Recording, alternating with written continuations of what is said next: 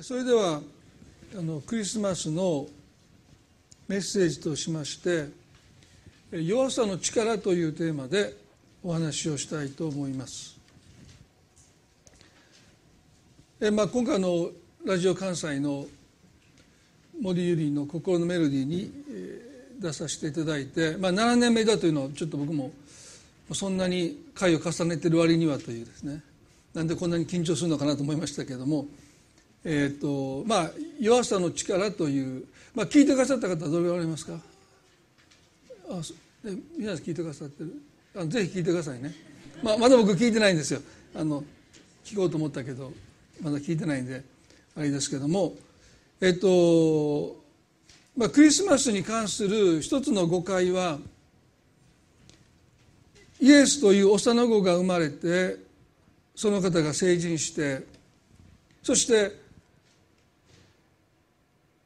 救い主となってこの世を救ってくださるという、まあ、このヒーローものの映画のようなストーリー展開ですよね。ですから、まあ、ほぼどのヒーローものの映画を見ても、まあ、主人公がすごく弱くていじめられててでもある時こうある出会いを通して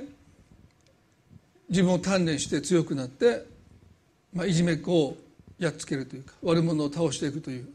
まあ、そういうことが、まあ、ほとんどのストーリー展開ですよね。でもクリスマスは全く逆なんですよね。全能なる神が全くもって無力な赤ちゃんとしてこの地に来てくださった。そして全能なる神であるはずなのに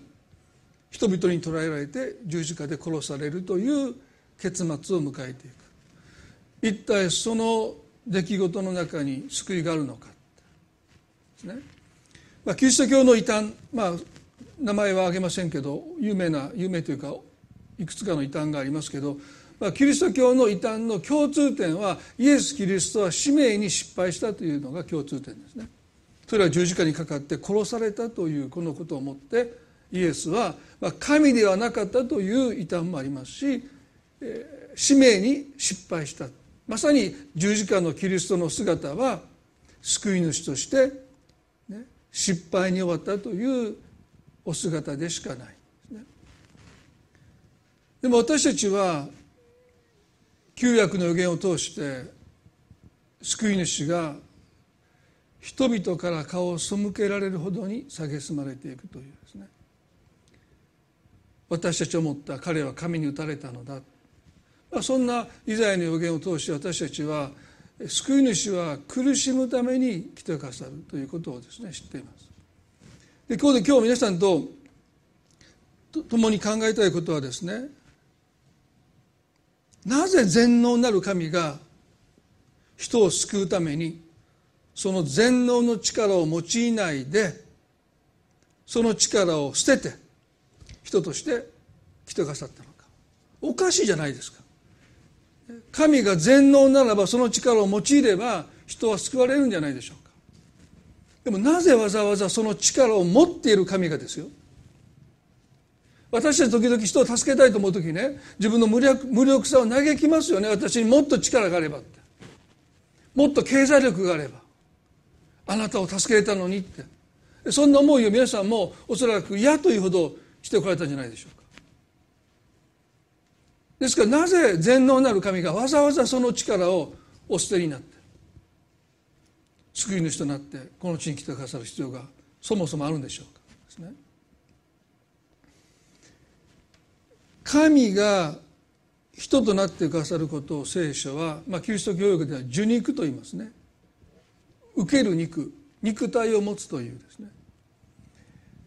ピリピのよく引用する歌詞ですけども2章の6節から8節を一度読んでみますね。ピリピ書の2章の6節から8節。キリストは神の見姿である方なのに神の在り方を捨てられないとは考えずご自分を無にして仕える者の姿をとり人間と同じようになられました。人としての性質を持って現れ自分を卑しくし死にまで従い実に十字架の死にまで従われました。ここでは人間と同じようになられました。そしてそれは人間の姿形を取っただけでなくて人としての性質を持って来てくださったとも書いてます、ね、まあこのラジオの打ち合わせの時に、まあ、これはねなかなか難しいですよね。神様が人の姿を持ってこの地に来てくださった。この受肉ということがなかなかこう伝わらない、まあ、そういう発想がないんですね。まあ、多くの宗教では人が神になっていくですね。ま、そういうストーリーはありますけど神が人になるっていうのはこう発想がないので、まあ、どうやってお伝えすればいいのかっていう話の時に、まあ、ウルトラマンの話が出ましたですね。円谷英二さんウルトラマンの生みの親はクリスチャンですね。で彼はこのキリスト教の救いというものイエス・キリストをですねえ何とかして伝えたいという思いを持ってそのウルトラマンの物語の中に聖書の言葉がたくさん出てきますね。まあ、一つは、まあ、超人であったウルトラマンが人の姿を持って地上で暮らしている、ね、そして怪獣が現れると、まあ、変身して3分間だけ戦ってまあ、悪者をやっつけるんですね。で私はあのユーさんに言ったんですけど、まあ、これ以上のことは聞かないでください。それしか知らないので。だからもう変なこと後から指摘されますからね。あのいやそうじゃないと思いますとか。あの「ワッツ・ザ・パスタ」でもですね僕親の影響力は20%だって言ったらリスナーの方から「いや30%と書いてました」っていうお手紙がいただいて謝りましたがすみませんでした。だからもうゆうさんにねもうこれ以上もうここここまでしか知らない。もうねオタクというかもうものすごいそんなウルトラマンオタクでもうなんか全ての怪獣の名前知ってる人もいますからね。だからそういう人が聞いてるかも分かんないのでってことで。でもねまあはっきりと円谷さんがそういう意図を持ってウルトラマンを作ったってことをおっしゃってる箇所はないんですね。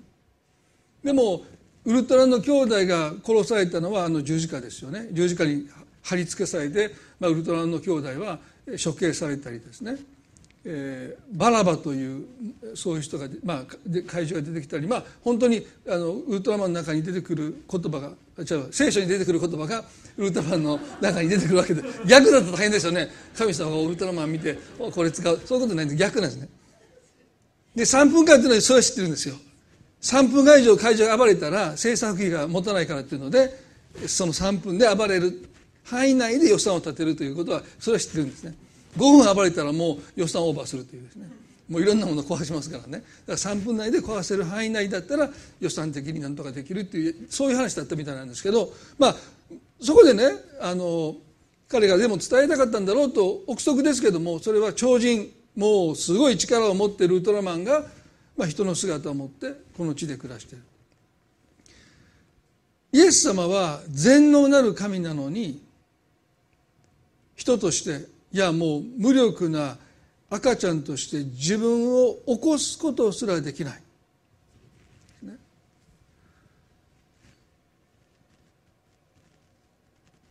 赤ちゃんが突然亡くなるという事故もありますけれども何かが顔に覆って息ができなくなっても自分の顔に、ね、覆ってるものすら自分で取り除くことができない。まあ日本の歴史の中でねその子供を育てられないからといって生まれた子供の顔にね濡らした一つのタオルとかを置いてまあ子供を間引いていくというか殺していくということがこの国でもありましたけどまさにもう赤ちゃんを自分の上に水を含んだタオルをかぶせられたらそれをどんなに苦しくてもそれを取ることができない。なぜ全能なる神がそんな無力な赤ちゃんとしてこの地にお前になったのか。その弱さの力という本を書かれたですね。若松英介氏という方、まあ、この方はクリスチャンですよね。でたくさんの本を書いておられますので皆さんも一度お読みになった方はご存知だと思いますけれどもまあその本の中にたくさんの聖書の言葉とかキリスト教の考えが紹介されていますけれども彼がですね資料にも載せましたけどこんなふうに書いてました。これまで弱さは克服すべき対象として語られることが少なくありませんでした。しかしこの2ヶ月で私が経験したのはこれまでの常識とは全く異なる事実でした。弱さこそが他者との信頼を深める契機であり未知なる事故と出会うための扉にもなり得るということだったのですと言いました。彼がここで言ったことはね弱さこそ他者との信頼を深める契機きっかけになるということでした。まあおそらく彼はねこのコロナ禍の中でそのことに初めて気が付いたわけじゃないと思います。今までの本を読んでるとですね。でもより強くコロナ禍の中で弱さというものが持ってる本来持ってる力に目が開かれた。それは他者との信頼関係を深めていく力なんだ、ね、赤ちゃんの持っている力とは何でしょうか。それはまさに弱さが持っている力ですけれどもそれは人を無防備にするという力ですよね。まあ、私はあの最近ですねま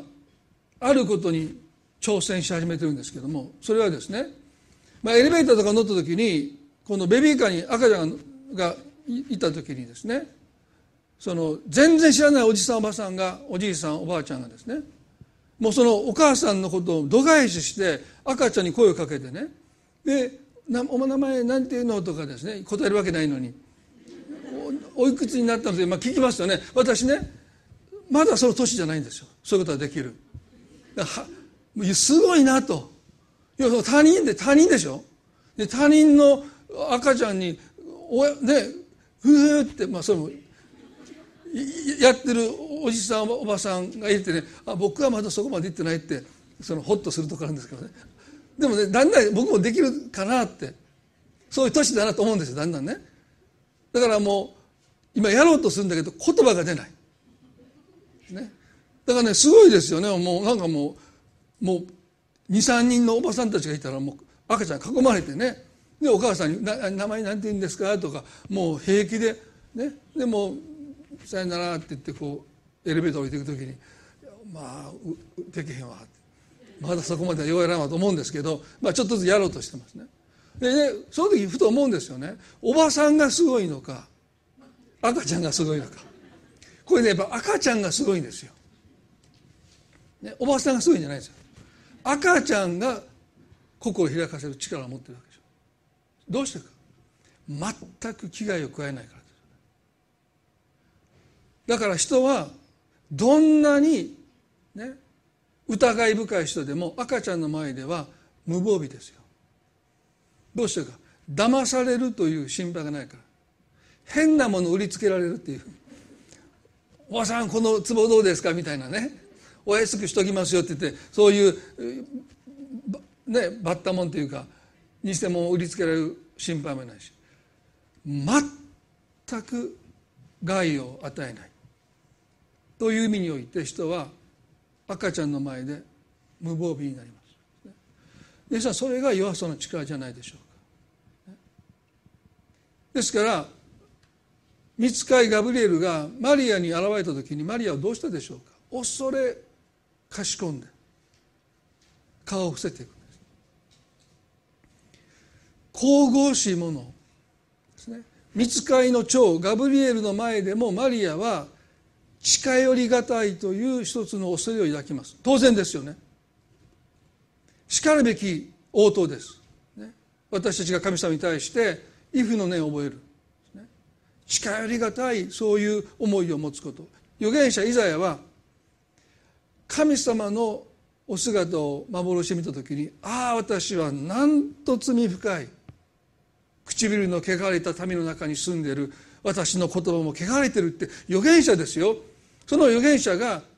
神様の前で自分の罪深さを示されてもう近寄りがたいって。ですね。それが普通の反応ですよね。ですからもしイエス・キリストが全能なる神として現れてくださったら私たちはこの方の前でひれ伏すしかないし近寄りがたい。ですね。顔を見上げることもできない。顔を伏せてしまうんですね。でもイエス様は赤ちゃんとして来てくださった時にそれもマリアの体に宿ってくださってそして時が満ちてマリアがイエスを出産した時にマリアはその我が子をですね優しく自分の腕に抱きかかえたと思うんですね。それは全能なる神です。この天と地を作った神様をマリアは自分の手で抱き上げて優しく抱きしめた。皆さん神様は全能なる神として私たちに畏怖の念を抱かれて近寄りがたい存在として崇められることと同時に赤ちゃんのように私たちが心を開いてこの方を抱きかかえていくようなですね。自分の心のど真ん中にですねこの方を迎え入れていくというそのような親しい関係を神様が私たちと持つことを願われた。すなわち救いとはですね神様とそのような関係を持つことが救いなんだ何か力を持って全能な力を持って私たちの苦しみから神が私たちを救ってくださったということも救いです。あのモーセに引きられたイスラエルの先祖たちが自分たちの目の前でパロの軍勢が海の中に沈んでいくのを見た時に彼らはですね神様をたたえましたよ。あのエジプトの軍勢を神様が海に沈めてくださったという救いの偉大さを彼らはたたえたんだけどでもその奇跡をもってして彼らと神様の関係は近づかなかった。神様そのことをご存知ですよね。力を持って人を救っても深い信頼関係を築く契機にはならない。若松が言うように弱さこそが他者との信頼を深める契機だっていうのはそういうことなんだろうと私は思います。だからイエスは赤ちゃんとして人々から抱きかかえられる存在として人々が心を開いて無防備になって受け入れてもらえる存在としてわざわざ弱さを身にまとってこの地に来てくださった。ですから私たちはそのことをまず覚えたいんですね。弱さとは神様が私たちに心を開いてほしい。赤ちゃんを見た時に私たちが本当にもうどんなにちょっともう難しい顔してる人でも急に笑顔になって心を開いて。もし抱っこさせてもらうならば喜んでその子をですね抱きかかえるそんなオープンハートで心を開いて神様を受け入れていくということが私たちにとっての救いになるから。近寄りがたい存在である神がそうやって私たちに抱きしめられるために赤ちゃんとなってこの地に来てくださった。それが弱さの力ですよ。私たちの心を開いていく力ですね。皆さんこのクリスマスの劇で東方の博士が救い主の星に導かれてベツレヘムにあエルサレムにやってきてヘロディオに尋ねます。マタイの2章の1節から3節ですけども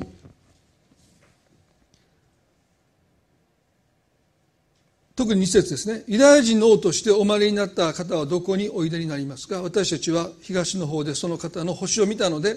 拝みに参りました。それを聞いてヘロデは恐れ戸惑まとった。エルサレム中の人も王と同様だった、まあえー、僕あの聖書の訳これちょっと古いやつなんですけども新科学の2017ではヘロデは動揺したというふうに書いてますね。まあ恐れ惑ったあるいは動揺した。なぜヘロデオは救い主が生まれたというこの良き知らせを聞いて動揺したんでしょうか。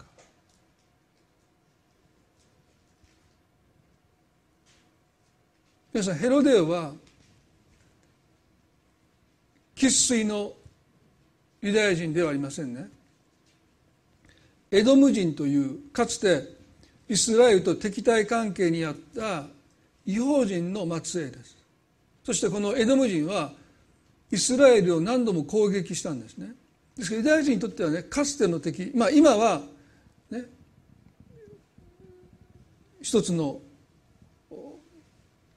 味方の中にはいたとしてもですね心からは信用してない。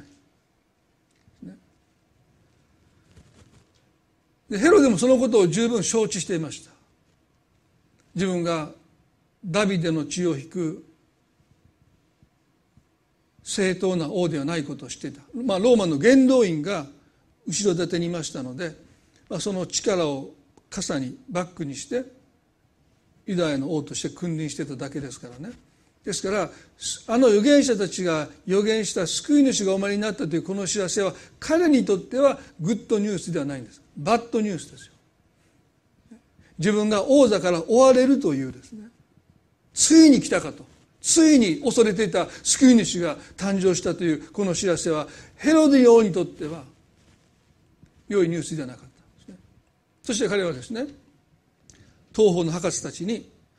救い主の居場所が分かったら私に教えてほしい。私も拝みに行くからと言いました。そんな気はもうとありませんね。彼は兵を連れてその救い主を殺すために出かけていく魂胆でした。博士たちは救い主の星に導かれてベツレヘムの町にやってきます。そしてその星は家畜小屋の上にとどまった、ね、まあ家畜小屋って言っても小屋じゃないんですよね。岩をくり抜いたようなホラー穴ですからね。まさかこんなところに救い主がお生まれになるはずがないと思ったでしょう。でも中に入ってみると貝箱に寝かされたイエスを見て彼らはひれ伏してこの方を拝むんですね。そして贈り物を捧げます。まあなぜこの東方の博士たちは貝羽桶に寝かされているイエスを見て救い主だと分かったのか。彼らはこの場所をヘロデオに伝えようとしてエルサレムに帰ろうとするんですけども見つかりのお告げを受けて別ルートで彼らは自分の国に帰っていった。でその時にちょうどヨセフとマリアも特にあヨセフがですね夢の中でヘロデオがイエスを殺そうとしているということを告げられて今すぐマリアとイエスを連れてエジプトへ逃げなさいというお告げを聞きます。そしてヨセフは起きてマリアを起こしてそしてまだ生まれたばかりの生後間もないイエスを連れてエジプトへ逃げていったと書いています。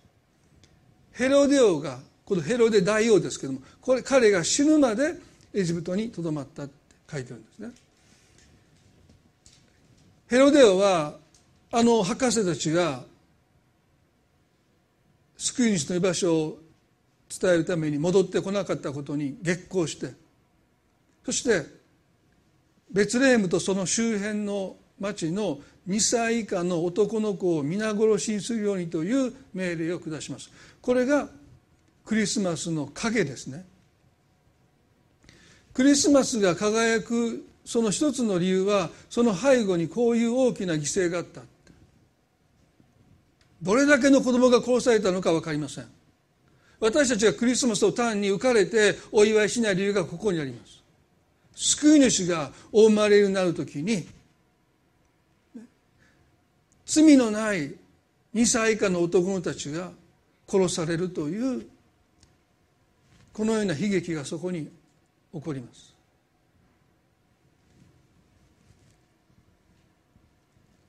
もしイエスが全能なる神として来てくださったならばこんな悲劇が起こらなかったのかもしれない。でもイエスは赤ちゃんとして来られたので彼は全く無力でしたよ。それどころかヨセフとマリアに連れられて彼自身が救われていかなければならなかった、ね何か本末転倒のような気がしないでもないですね。なぜそこまでしてイエスは弱さを身にまとわれるのか。もちろん赤ちゃんの持つ力私たちが心を開いていくということは弱さの力ですけどもそれにしてもですよ。このヘロデの暴虐この正気の沙汰でないこのことを止めることができなかったという意味においては弱さの力なんて結局は所詮人を救えないと私たちは思ってしまうかもわからない。そしてやがてこの方も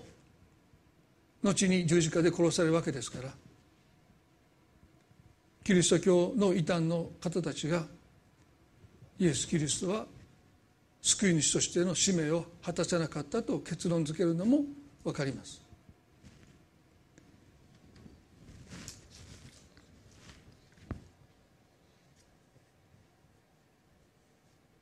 イエス様が30歳になった時に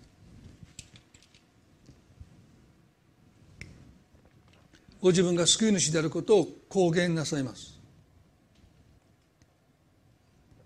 そして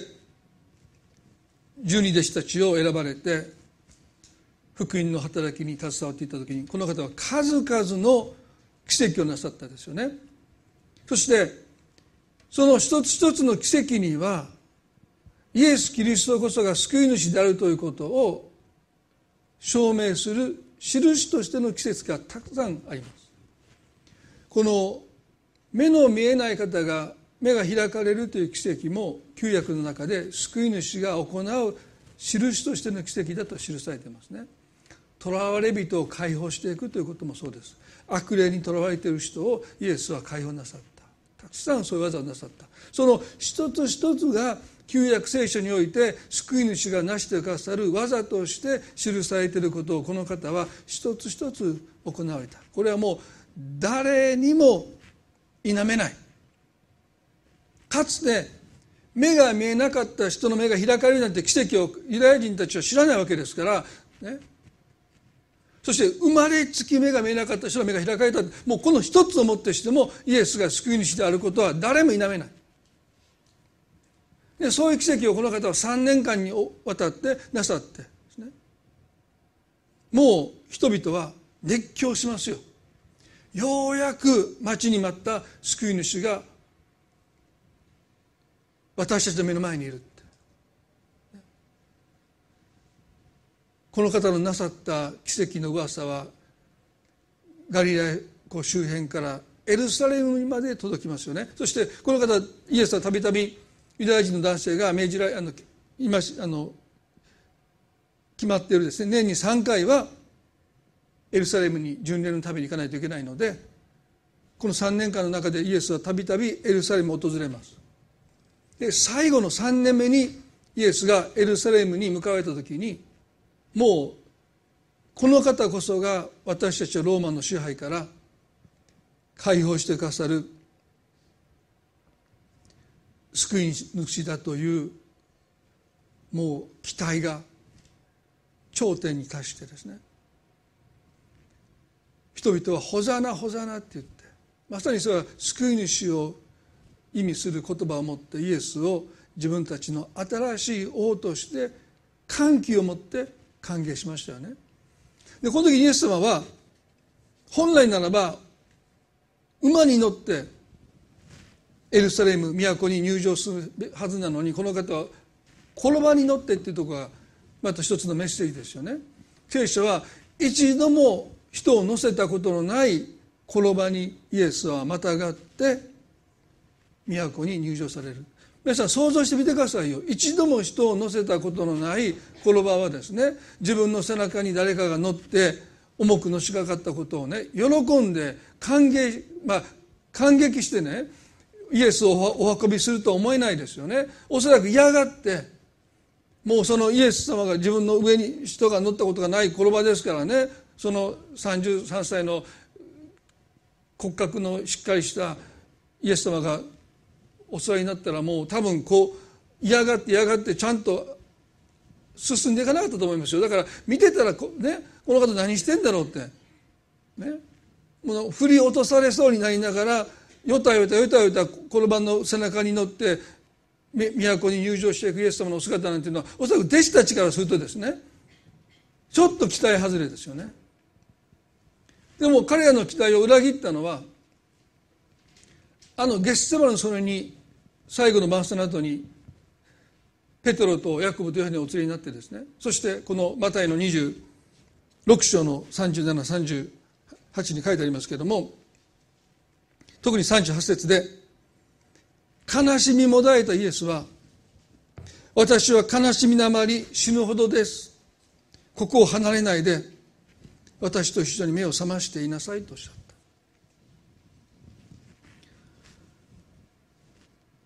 私は悲しみのあまり死ぬほどです。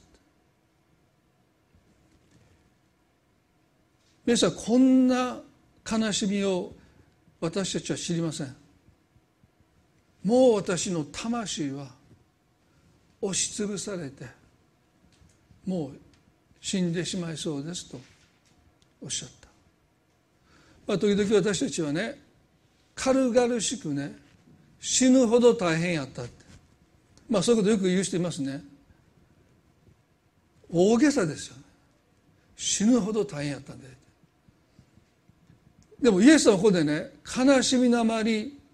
死ぬほどですっておっしゃったのはその悲しみが彼の存在を消し去ってしまうぐらいの大きな悲しみの中においた。弟子たちはそんなイエスの姿を見たくなかったんですね。いよいよこれからイエスが立ち上がってローマ帝国を倒してくださる時が来たと。ね。そんな時に悲しみのあまり死ぬほどですとおっしゃるイエスの姿は彼らにとっては見たくない姿。弱気になっているイエスに映ったんでしょうね。何もかも捨ててしたかったんですよ。この方こそが救い主だと思ったので。この方こそが強さであのローマ帝国を倒してくださると信じたので従ったこの方が悲しみのあまり死にそうだって何を弱気を言ってるんだって思ったのかもしれない。でもイエスさんここでねイエスはこうおっしゃったんですよ。ここを離れないで私と一緒に目を覚ましていなさい。聖書の中にイエス様がお願いされることはあってもご自分からお願いすることはほとんどありません。でもここでイエスはねここを離れないで私と一緒にいてほしいとおっしゃった。これが弱さの力なんですね。全能なる神がたかが人に過ぎない3人のお弟子さんたちにここを離れないで私と一緒にいてほしいってそう願われた。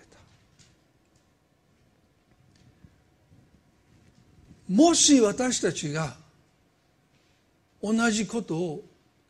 人に言うことができたならばどれだけ多くの人が救われたでしょうか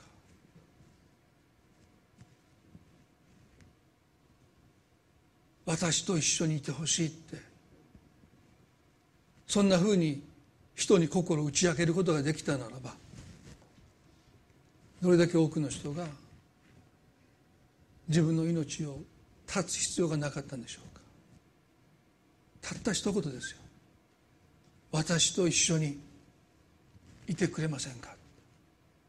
その一言は出てこないんですよ。ずっと弱さを蔑んできたからですよ。ずっと弱さなんて人を救えないって思って無視してきたからですよ。でもその一言が人を救うんですよ。どうかここを離れないで私と一緒にいてくれませんかって。皆さん私たちは神の御子ですらゲッセマの園でそうおっしゃったんですから。私たちだって自分の弱さを蔑まないで辛い時は苦しい時は一人で立てない時はここを離れないで私と一緒にいてくださいと言うべきじゃないでしょう。この後祭司長や立法学者やパリサイの人々に先導された群衆が武器を持ってイエスと弟子たちを取り囲みます。ペトロは真っ先に剣を抜いて大祭司のしもべに切りかかっていく。まだ彼らは強さで何とかしないといけない。強さが人を救うんだって信じて疑わない。ですからペトロすぐにためらいもなく剣を抜いて大祭司のしもべに切りかかっていく。するとイエスはこうおっしゃった。マタイの26章の62節でその時イエスは彼に言われた剣を元に収めなさい。剣を取る者は皆剣で滅びますとおっしゃった。これがもう決定的なんですね。この方じゃダメだって。この方じゃ人は救われないって。彼らはそう思った。ですからこの後弟子たちはイエスを見捨てて逃げてきます。この方じゃ人は救われない。剣を抜けとおっしゃってくださると思ったのに剣をもとに収めなさいとおっしゃった。そして抵抗することなく無抵抗で捕らえられたイエスを弟子たちはためらいもなく捨てます。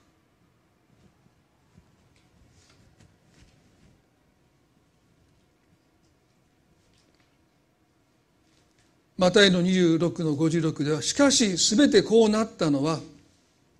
預言者たちの書が実現するためです。その時弟子たちは皆イエスを見捨てて逃げていった。まさにイエスは救い主としてその働きは何だったのか。それは人々から見捨てられるってことがこの方の救い主としての技なんです。見捨てられるために来てくださったって。預言者たちはそのことを予言してるんですよ。そして同胞たちから見捨てられただけじゃなくて3年間寝食を共にした弟子たちからもこの方は見捨てられるんです。一人残されるんです。そして裁判にかけられてあのペテロは三度イエスを知らないとそこでもイエスを見捨てて結局はローマの属国であったユダヤは死刑を執行できなかったので神を冒涜したという罪でイエスに死刑を宣告していながら彼らはローマに反逆罪としてイエスを引き渡します。でもピラトはこの方の中にはローマ帝国に対する反逆の罪が見出せないって言ってこの方は無実だって言うんですけど群衆が叫ぶんです。イエスを十字架につけろ。イエスを十字架につけろと叫び始めた。そしてもう暴動が起こりそうだったのでピラトは自己不信に走ってイエスを見捨てるんです。彼はしかるべき立場にあってイエスが無実だと彼は言ってるのにもかかわらず手を洗ってお前たちの好きにしろと言って。あの当時イエスを救えるはずの人物であったピラトですら自分を救うために自己不信のために無実のイエスを彼らは群衆に「お前たちのしたいようにすればいい」って言って引き渡します。群衆はイエスを十字架につけろイエスを十字架につけろと叫ぶんだのでローマの兵卒にイエスを引き渡します。そして背中に鞭打たれて十字架を担がされてゴルゴダの丘にまでこの方は十字架を背負って歩いていかれる姿。何度も途中で膝をつかれる姿はまさに人々の目になんて弱々しい自分の十字架すら背負えない。そんな姿が人々の目に映ったでしょう。そしてこの方が十字架に釘付けされた時にマタイの27章ですね。39節からですけども道行く人々は頭を振りながらイエスを罵った。神殿を打ち壊して3日で建てる人もし神の子なら自分を救ってみろ。十字架から降りてこいと言いました。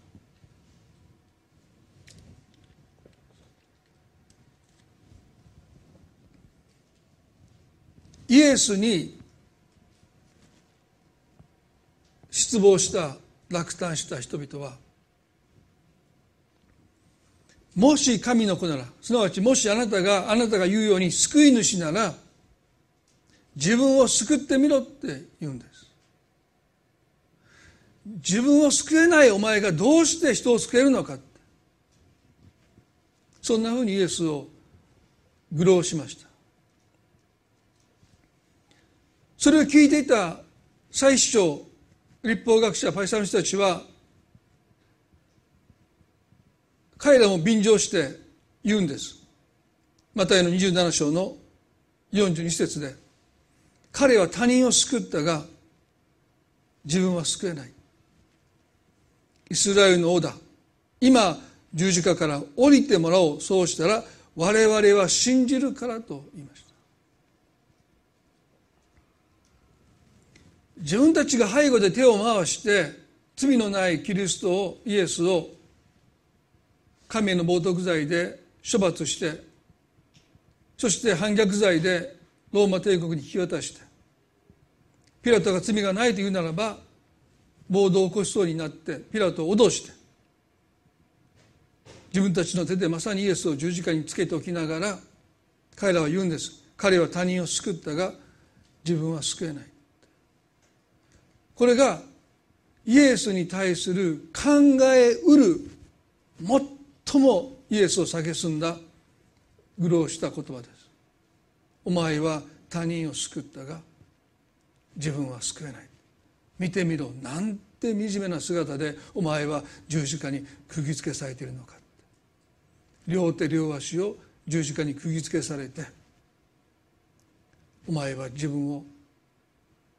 救うことすらできない。人々から平手打ちをされ椿をかけられても避けることすらできない。されるがままに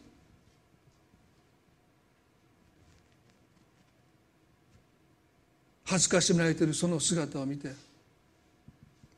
彼らは心の中で勝ち誇ったかのように他人を救ったが自分を救えない。で皆さんでもこの言葉こそが救い主の本質なんですよね。救い主が来られたのは自分を救うためじゃなくて私たちを救うために来てくださった。だから他人を救ったけども自分は救えない。その通りなんですよ。これはね最高の褒め言葉なんですよ。イエス・キリストが来てくださったのは自分を救って十字架から降りるためではないんですよ。私たちを十字架から下ろすために本来私たちがあの十字架に釘付けされて神の裁きを受けないといけない。私たちをその十字架から下ろしてくださってそして身代わりとなってご自分がその十字架に釘付けされてくださるためにキリストは弱さを持ってきてくださった、すなわち見捨てられるという弱さなんです。弟子たちからも見捨てられて同胞たちからも見捨てられて本来正しい裁きをするはずの裁判官を兼務したピラトからも見捨てられて挙句の果てに十字架に釘付けされたのはイエスが弱かったからなんです。だからそこにこの方は釘付けされたわけですよ。ね。でこの方がなぜ十字架から降りる必要があるんでしょうか？望んでそこに釘付けされてくださったんですから。そのために全能なる神が赤ちゃんの姿を持ってこの地に来てくださって。同胞からも歓喜を持って「ホザナホザナ」と迎えられた人々からもそして弟子たちからもそしてピラトからも捨てられたあの十字架に行き着いたのはこの方が弱かったからです。聖書はイエスは弱さの上に十字架につけられたと書いてるからです。この方が十字架につけられた時に二人の死刑囚がイエスの両隣にいました。ルカの23章の中にそのことが少し書いてます。最後にその箇所を読んで終わりたいと思いますけれどもルカの23章の39節で十字架にかけられたかけられていた犯罪人の一人はイエスを罵りお前はキリストではないのか自分と俺たちを救えと言った。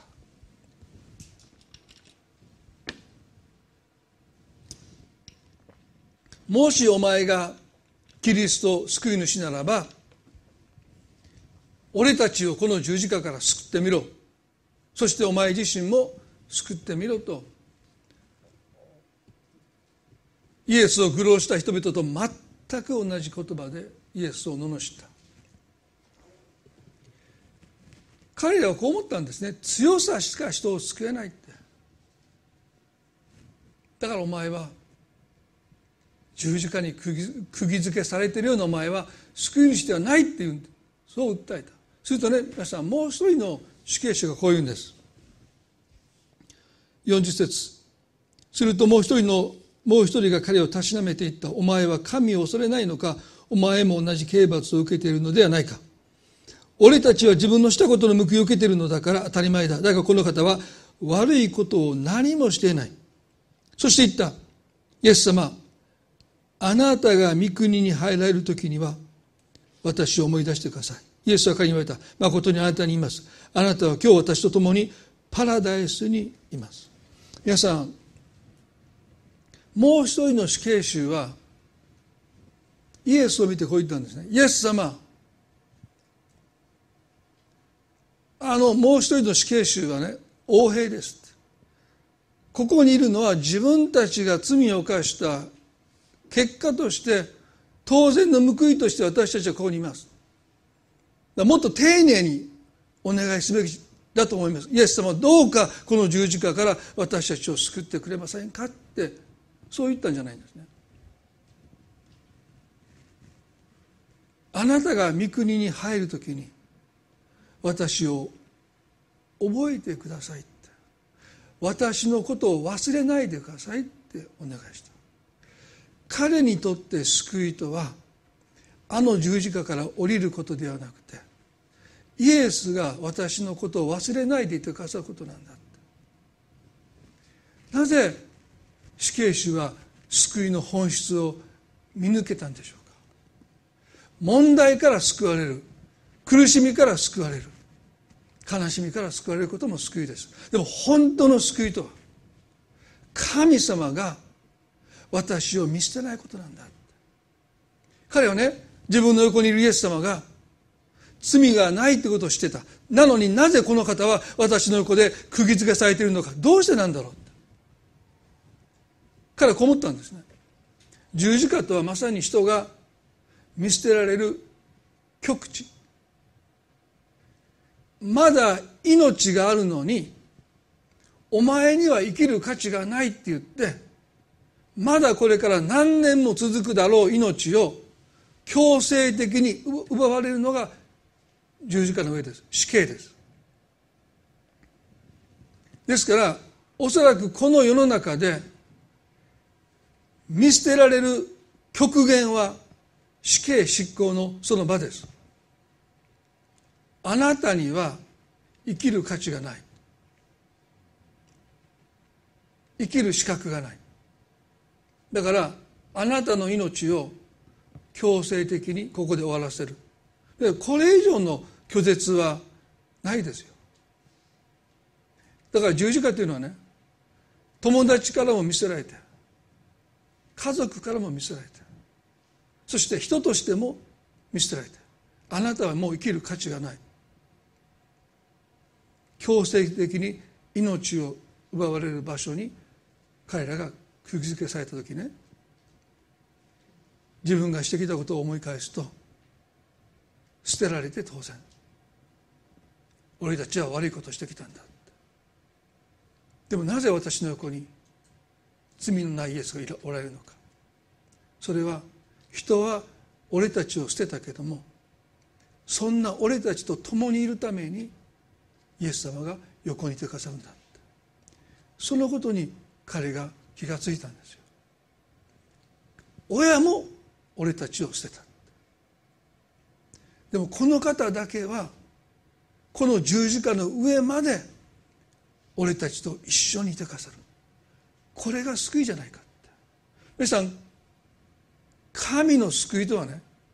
神があなたを何があっても捨てないってことなんですよ。だからイエスはこう言いました。今日あなたは私と共にパラダイスにいます。私と一緒にいますって。私あなたを捨てないって。いつまでもあなたと一緒にいるよってイエス様おっしゃってくださった。皆さんこれが救いの本質なんですよ。だからイエスが私たちと一緒にいるためには一番弱くなって誰からも見捨てられるというこの十字架に行ってくださることが私たちを捨てないということの何があっても自分だけ十字架から降りていかない。最後の最後まで。死に至るまで。この方は従順であった。それはこの方が弱いからですよ。自分を救えないからですよ。それはイコールどんな人も見捨てて逃げ出さないため。弟子たちはイエスを見捨てて逃げてきました。ピラトも自己保身でイエスを見捨てました。ペトロもイエスなんて知らないって3度イエスを否んだ。でもこの方だけは弱さを身にまとって自分を救えないという弱さを身にまとってくださったがゆえに結局は人から捨てられて捨てられて捨てられて最後に十字架まで釘付けされてその上で神様は彼らを許してください。彼らは何をしているのか分かっていないのです。あの十字架の上で祈ってくださった。それはまさに神があなたがどんなに落ちぶれてもどんなに人から見捨てられるような状況になったとしても私はあなたを見捨てないというメッセージ。そのためにイエスは弱さを身にまとってご自身が捨てられるという悲しみを経験して悲しみの人になってくださってあなたにもう二度と人から裏切られ捨てられるというそして神にまで見捨てられたという悲しみを味わわせたくがないためにこの方が弱くなってこの地に来てくださった。そのクリスマスのメッセージを私たちは受け取りたいな。私はあなたを見捨てない。そのことを今日ご一緒に受け止めていきたいと思いますね。一言祈ります。イエス様。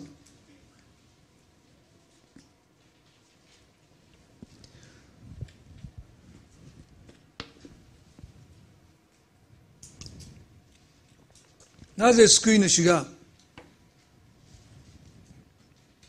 十字架に釘付けされて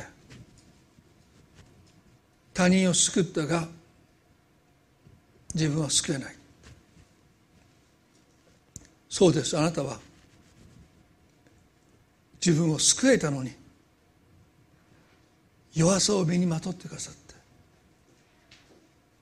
捨てられてくださったそれは私たちに対するメッセージです。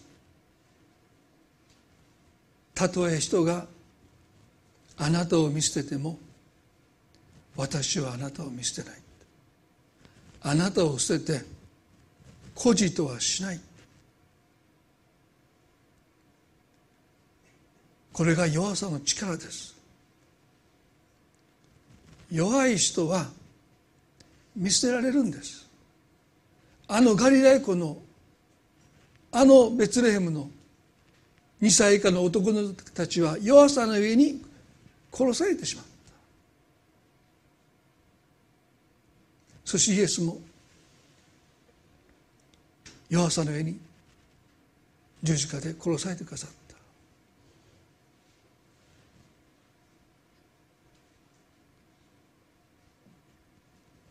彼らは私たちの救いの身代わりです。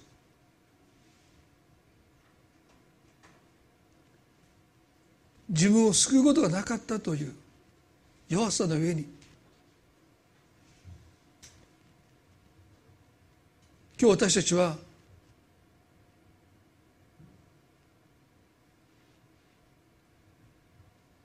このキリストの弱さの上に救われたことを覚えたいです。神様私たちにとって救いとは何々から救われるそれよりもあなたが私たちを見捨てないという約束ですこのクリスマス私たちはこの神様のメッセージをしっかりと受け取りたい。もう私は見捨てられたんじゃないかって。そう葛藤する時があります。でも十字架のイエスを私たちは今朝も覚えたい。お前は他人を救ったが自分を救えない。この神は私たちを見捨てて逃げ出す神様ではありません。最後の最後までご自分を救えないであの十字架の上で息が絶えるまで苦しんでかさって我が神我が神どうして私をお見捨てになるんですか？とイエスは最後は父なる神様からも見捨てられてくださった。それは私たちの誰一人として滅びることがないためであります。見捨てられることがないためです。今日あなたが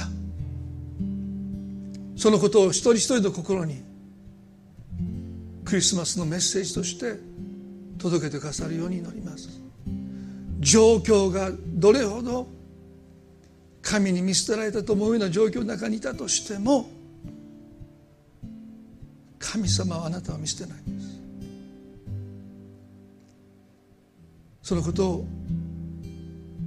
信じて受け入れたい。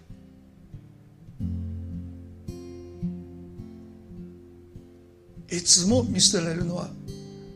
イエス様でした。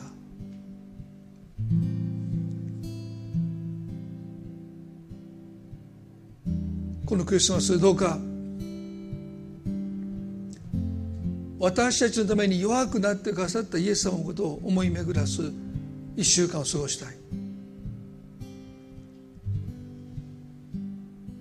そして私たちも弱さを大切にしていきたい。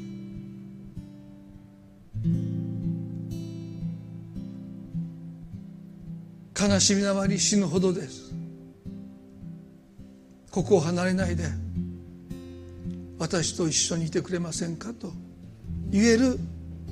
私たちになっていきたいです。弱さが人を救います。そのことを今日もう一度心に留めていきたい。どうか一人一人の上にあなたの主玉がありますように。愛する私たちの主イエスキリストの皆によってこの祈りを今にお捧げいたします。アーメン。それではご一緒に賛美を捧げていきたいと思います。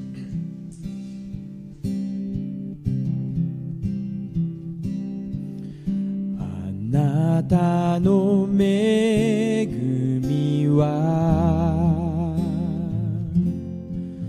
私に満ち溢れる弱さにある時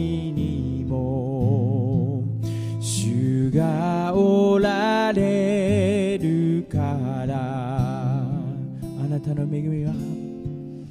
あなたの恵み。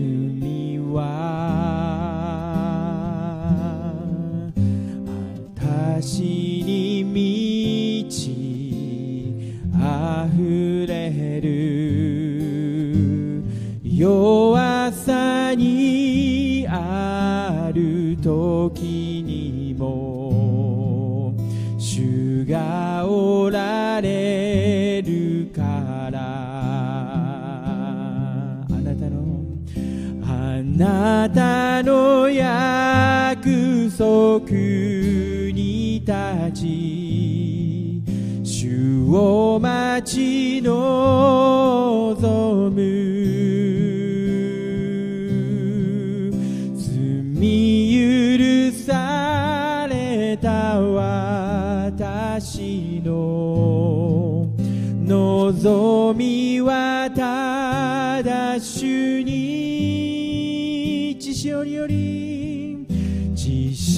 潮により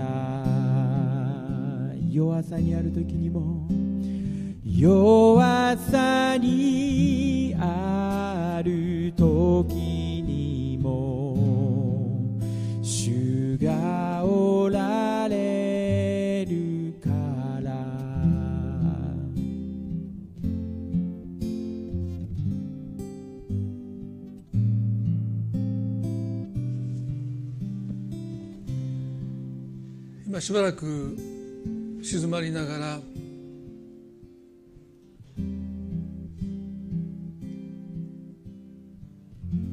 私たちは弱さを何とか克服しようとして弱さをどこか蔑んで弱さを隠して信仰生活を送ってきたのかもしれません。でももう私たちはそんなことをする必要がないんです。神は私たちに強さとともに弱さも賜物として与えてくださった。もしあなたの体から弱さがなくなるならばおそらく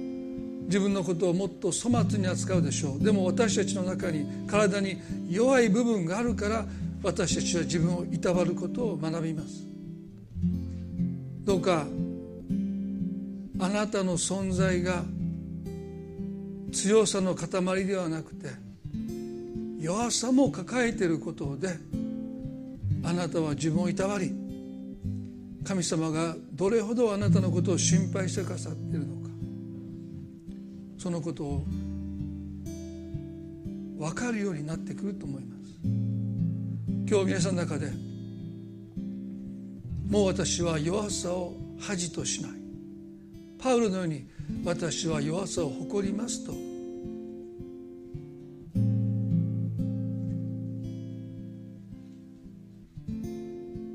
そう心に示された方は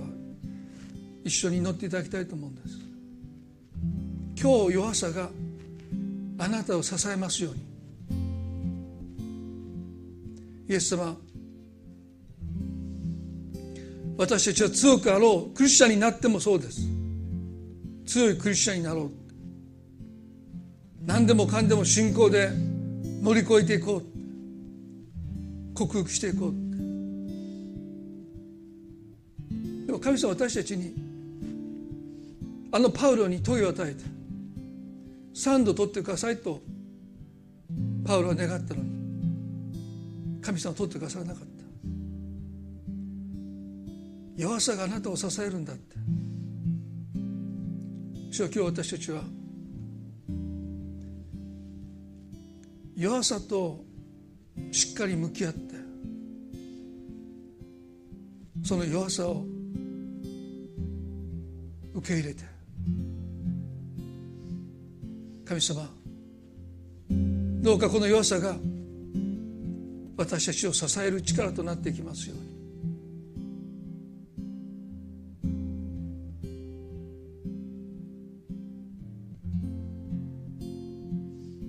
私の恵みはあなたに十分だ。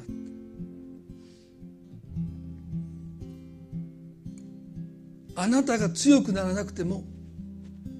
私の恵みは十分だ。だから強さも弱さもあなたのものとして受け入れてきなさいと神様がそうおっしゃってると思います。そのことが今日私たちは心開いてできますように。助けてください。イエス様の皆によって。祈ります。